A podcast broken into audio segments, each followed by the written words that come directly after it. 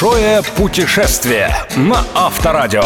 Авторская программа Станислава Кучера. Большое путешествие. Всем привет, с вами Станислав Кучер и программа «Большое путешествие». На сей раз приглашаю вас провести выходные на родине Санта-Клауса и Вилли Хапсала, сухих саун, выкидных ножей, популярного пива и уж совсем пошлых сотовых телефонов. Для тех, кто еще не понял, передаю открытым текстом. В этих суровых краях был написан древний эпос Калевала. Не пугайтесь, едем в Финляндию. Единственное, что знает, наверное, только Господь Бог, как получается, что на границе России и Западной Европы меняется не только качество дороги, пейзаж и чистота машин, но даже сама погода.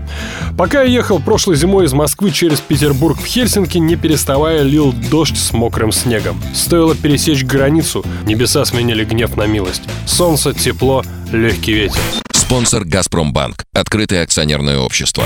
Большое путешествие на Авторадио. Я люблю ездить в Финляндию. Именно на машине. Выехал на рассвете из Москвы и к полуночи, в худшем случае, уже помахал на прощание в Выборгу. До Хельсинки остается рукой подать, чуть меньше 200 километров. Главное, никуда не спешить, не пытаться обгонять по встречной ненавистные фуры, останавливаться, чтобы попить чайку там, где душа прикажет. Все как бы происходит само собой. Раз, и ты уже в Торфяновке. Предстаешь перед недремлющими очами наших пограничников и таможенников. Привычная их строгость к любому выезжающему, да и к въезжающему тоже, с лихвой компенсируется благожелательным равнодушием коллег по ту сторону кордона. Случаются, впрочем, и не совсем объяснимые случаи внимания местных полицейских к твоей скромной персоне, скорее к твоему железному коню. Помню, однажды ночью на полпути к Хельсинки на абсолютно пустынном шоссе я был вынужден подчиниться привычному взмаху полосатой палочки. Полицейский вежливо попросил по-английски выключить лишний свет.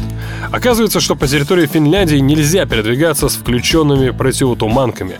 И это при том, что именно в этот день на трассе стоял самый настоящий туман. Впрочем, это была единственная моя встреча с полицией на гостеприимной финской земле. Большое путешествие. Путешествие на Авторадио. Первое, что понимаешь в Финляндии, легендарные горячие местные парни любят лосей. В смысле, здесь царит культ личности лося.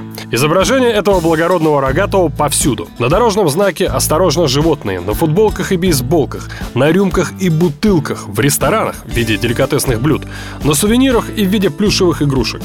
Правда, проехав уже тысячи километров по скандинавской земле и Финляндии, и в Швеции, живого лося я так ни разу и не узрел. Скорее всего, к счастью. Свидание лося и водителя чаще всего заканчивается трагедией для обоих. Чтобы такого не произошло, все леса вдоль скандинавских магистралей ограждены металлической сеткой. Вообще дороги здесь сказочно красивые. По пути в Хельсинки, если вы догадались после пересечения границы остановиться до утра в каком-нибудь мотеле и продолжить путь уже засветло, они буквально прорублены через скалы и россыпи камней ледниковой эпохи, покрытые мхами и небольшими соснами о мотелях. На пути в Хельсинки их не так уж и много, поэтому, если вы устали от общения со стражами границы, то советую, увидев первый же указатель, не раздумывая поворачивать на него. Иначе, как то однажды случилось со мной, придется рулить до самой финской столицы, где уже не было сил на поиск гостиницы. Ночевать в тот раз пришлось прямо в машине. Зато с утра на свежую голову приятно продолжить путь, любуясь окружающими вас пейзажами при дневном свете. За этим занятием путь летит так быстро, что и не сразу замечаешь, что вместо указателя «Хельсинки» неожиданно появляется какая-то кескуста. Пугаться не надо. Это все-навсего означает, что финскую столицу вы уже въехали. А слово кескуста означает по-фински «центр». Туда-то и следует направиться. Хельсинки небольшой, но удивительно уютный город. Его морские ворота, порт находятся в самом центре, рядом с правительственными резиденциями и главными достопримечательностями. С утра на маленькой Приморской площади вырастает рынок с дарами моря, цветами, сувенирами, где еще увидишь, как прямо с лодок продается картошка, но может быть только в древней Венеции, куда вас уже в этой жизни не занесет. Жизнь здесь течет размеренно, неспешно, и каково же было мое удивление, когда вновь посетив Хельсинки после десятилетней разлуки, я не нашел здесь никаких перемен.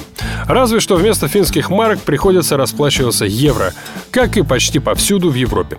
Впрочем, таким вот тихим уголком Старого Света Финляндия была далеко не всегда. Волю судеб она была втянута в главные катаклизмы прошлого века. Поэтому национальным героем финского народа стал человек в военной форме – барон Карл Густав Эмиль Маннергейм, генерал-лейтенант российской армии, благодаря своим военным и дипломатическим талантам сумел отстоять финскую независимость и в годы гражданской войны в России, и накануне Второй мировой, и по ее итогам.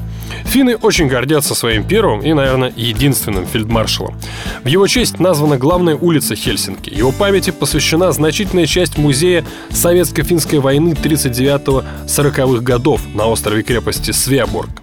Финляндия считает, что несмотря на территориальные потери, финны победили в той войне, пусть даже морально. Чтобы убедиться в этом, достаточно осмотреть экспозицию музея, куда можно попасть на небольшом прогулочном теплоходике прямо из центра города.